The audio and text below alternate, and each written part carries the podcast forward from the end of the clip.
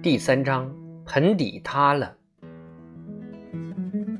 林肯在纽沙勒镇生活和工作期间，在生活中学到的经验让他明白，租一间住房、转手买卖些杂货是件非常容易的事，但是要想凭借这些本事去赚到钱，却是需要一点他自己和他的那个酗酒的合伙人都欠缺的才干才能做到。这几年的战争教训也更证实了一点：要找五十万敢死的士兵，或弄一亿美元购置步枪、子弹和军毯很容易，可要找到一名能打胜仗的军事领导人才却无比困难。林肯感叹地说：“一支军队能不能打胜仗，全靠一个能主宰军队灵魂的人物。”所以，他一再。在神坛前下跪，恳求上帝给他一位像罗伯特·里约瑟夫·约翰斯顿或十强·杰克逊之流的军事人才。林肯说：“杰克逊是个正直勇敢的军人，只要有这样的人来领导联邦军队，国家就不必遭受这样多的灾难了。可该去哪里寻找另一个十强杰克逊呢？”这谁也不会知道。在诗人艾德劳·克劳伦斯·史台德曼所写的一首诗中，每节的末尾都以哀求的语气重复写道：“亚伯拉罕·林肯，请给我们一个人才吧。”这不仅仅是一首诗中的叠句，也是全体美国国民的心声。林肯总统看到这首诗后。难过的流下了眼泪。两年以来，林肯一直都在为他的国家寻找一位卓越的军事将领。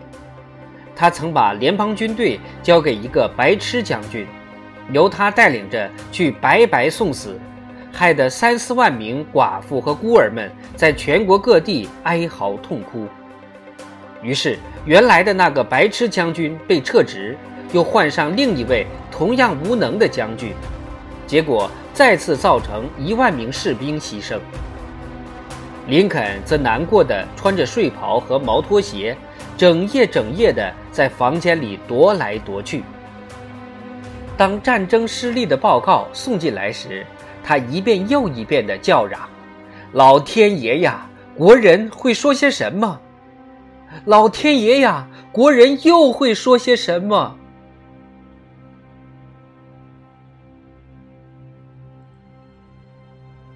林肯接着又调换了一位将军指挥他的军队，但他的北方军队的无畏牺牲依旧在继续。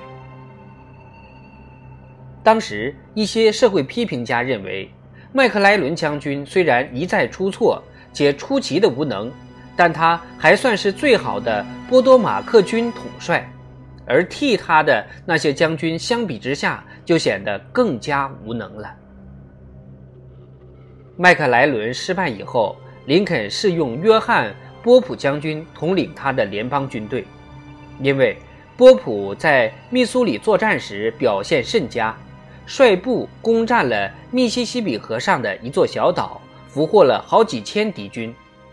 可波普有两个特点是和麦克莱伦极其相似的：相貌英俊，喜欢吹牛。他自称他的指挥部。就在他的马鞍里，还发布张贴了许多夸张的文告。不久后，人们就在背后叫他“爱发文告的波普”。波普就职不久，他很快就率领他的军队进入了弗吉尼亚，南北大战马上就近在眼前，因此波普必须尽可能掌握军队。林肯把波普的电报拿给麦克莱伦将军看，要求他火速派军支援波普。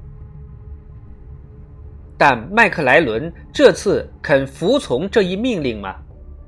没有，他为自己不去增援激烈的申辩，拖延发兵增援的时间，向林肯抗议，并借口不断，最后还把已经派去增援的部队召回，用尽了各种各样的恶毒的诡计。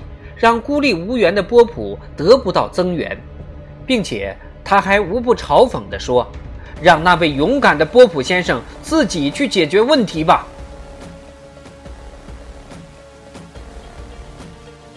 就这样，李将军在布尔西旧战场上又击溃了波普的军队。这次战役使得北方联邦军队伤亡惨重，不得不再次惊慌奔逃。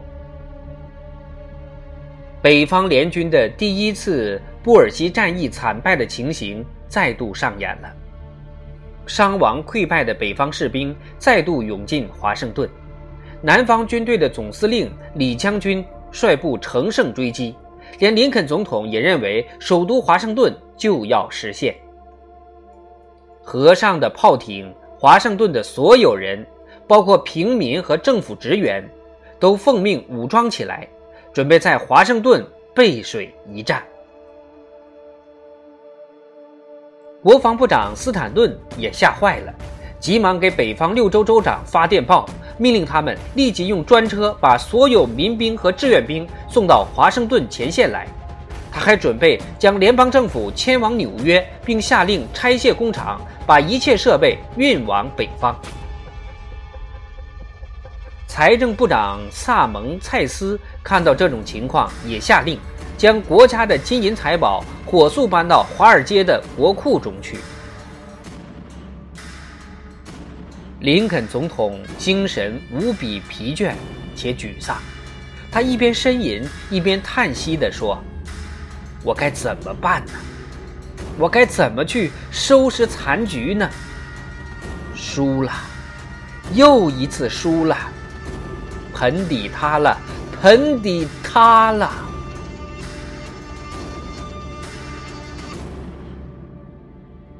人们都认为麦克莱伦不服从增援命令的原因是他渴望看到波普先生的垮台。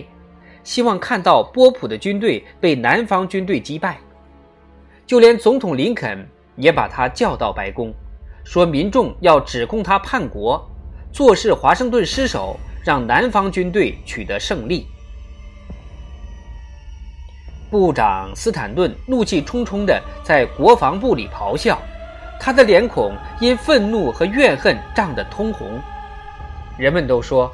当时，若是麦克莱伦碰巧走进国防部的话，斯坦顿一定会冲上前去，将他一拳打倒在地。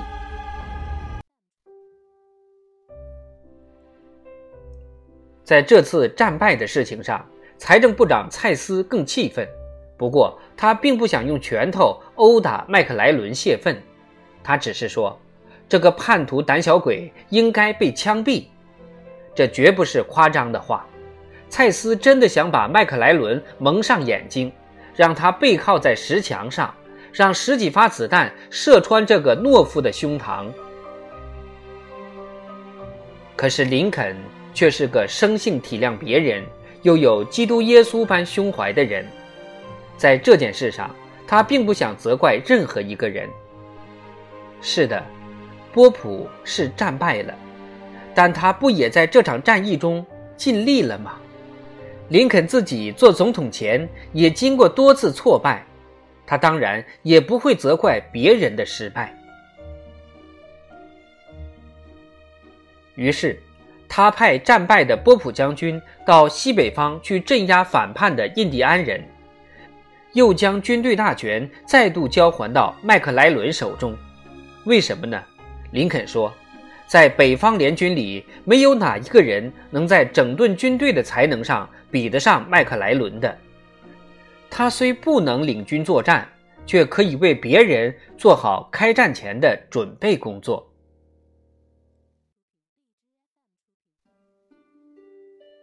恢复小拿破仑的指挥权，再度让林肯遭到了最严厉的舆论批评。斯坦顿和蔡斯甚至说。他们宁愿华盛顿被南方的李将军攻陷，也不愿看到这个卑鄙的叛徒重新指挥北方联邦军队。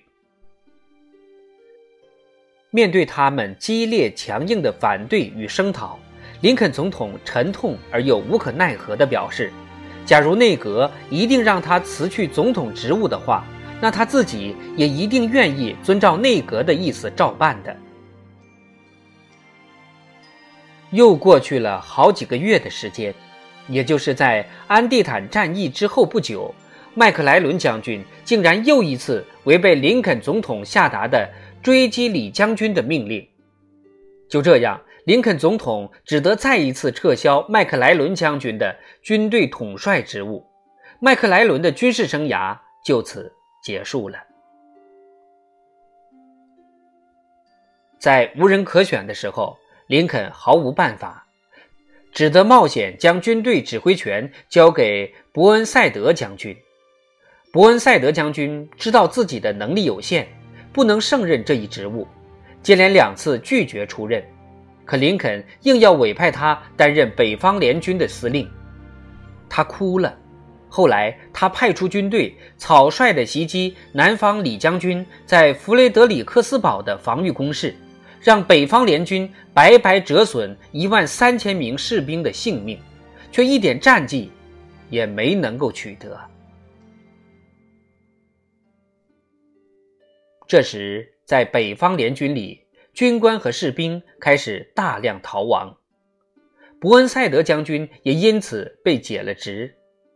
这次军队交到另一位吹牛大王斗士乔胡克的手里。刚上任不久，胡克就吹嘘道：“愿上帝对李将军发慈悲，我是绝不会放过他的。”他率领他所谓的全球最好的军队去攻打李将军。当时他的兵力是南军的两倍，可李将军在钱瑟勒斯维尔把这位胡吹乱捧的将军挡回到了河的对岸，在战争中杀死了北军。一万七千人。这场战役是南北战争开始以来最为惨烈的。林肯总统随从秘书在日记里对此有详细的记录。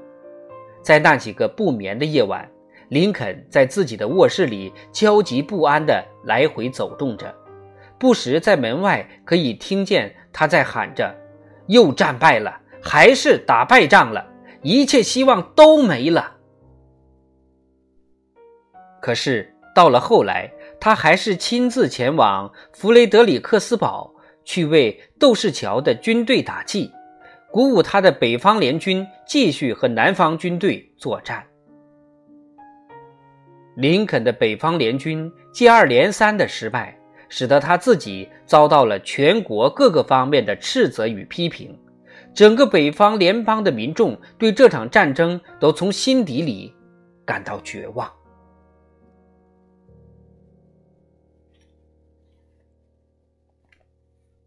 在军事上屡遭失利之后，林肯的家庭也发生了严重的事情。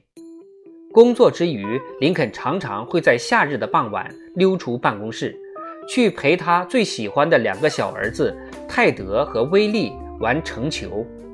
他们会在基地的空地上奔跑，有时林肯从白宫陪他们一路打弹珠，打到国防部的办公室。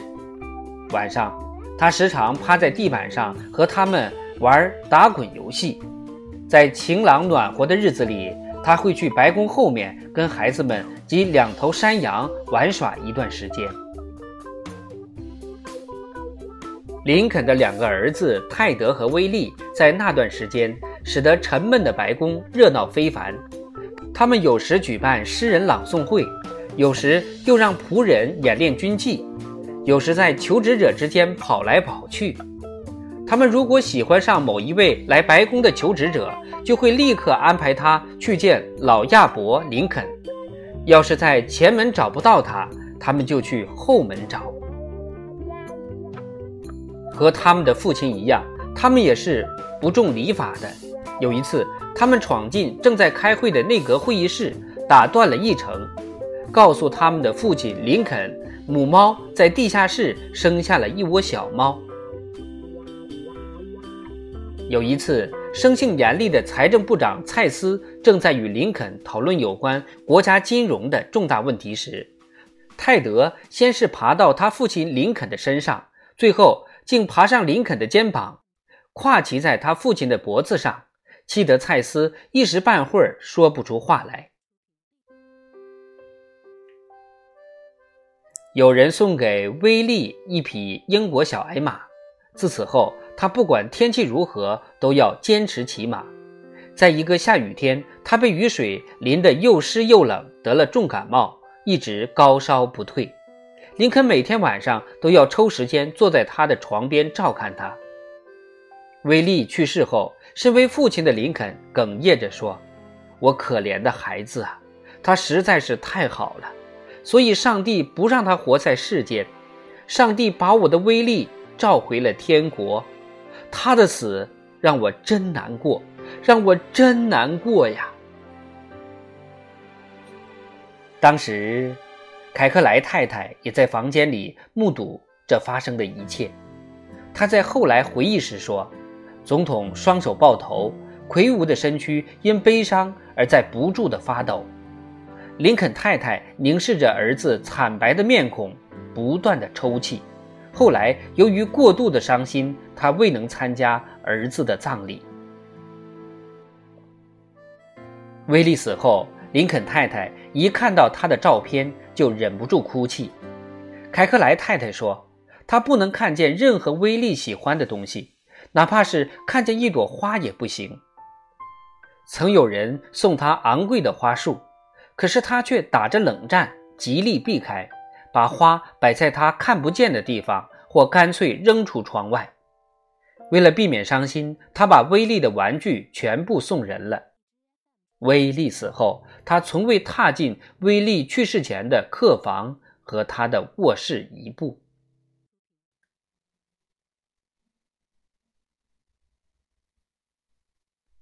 林肯的夫人找到了一个自称为。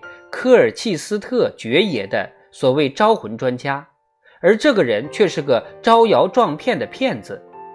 在这个人的真实身份被揭穿之后，就被人们赶出了华盛顿，并且规定他以后不准再进华盛顿搞行骗的活动。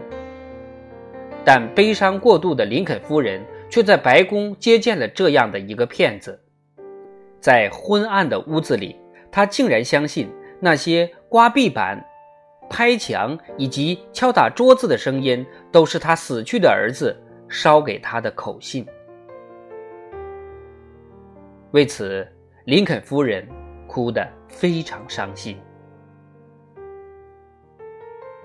林肯也因为爱子的去世感到伤心绝望，整日无精打采，几乎无法办公。他没有阅读的公文和电报。堆在桌子上，高如山峦。他的私人医生曾一度担心林肯的精神状况会无法复原过来。在那些日子里，有时候林肯会坐在办公室朗读几个小时，让他的秘书与侍卫武官们做他的听众。他朗读的绝大部分都是莎士比亚的作品。有一天。他读《约翰王》给侍卫武官们听，在读到康斯坦斯为自己的王儿哭泣的段落时，林肯把书合上，开始背诵：“红衣主教神父，我曾听你说，我们将在天堂看见亲友，且互相认识。倘若如此。”我将在天上与我的儿子重逢。在林肯深情背诵完之后，林肯问他随身侍卫的武官：“上校先生，你以前是不是也梦见过一个死去的朋友，觉得你和他心意相通？醒来之后，却又悲伤的发现这不是真的事实。”而我，却这样经常在梦里梦见我死去的儿子威利。林肯的话刚一说完，就抑制不住悲伤，把头趴在桌上，啜泣不止。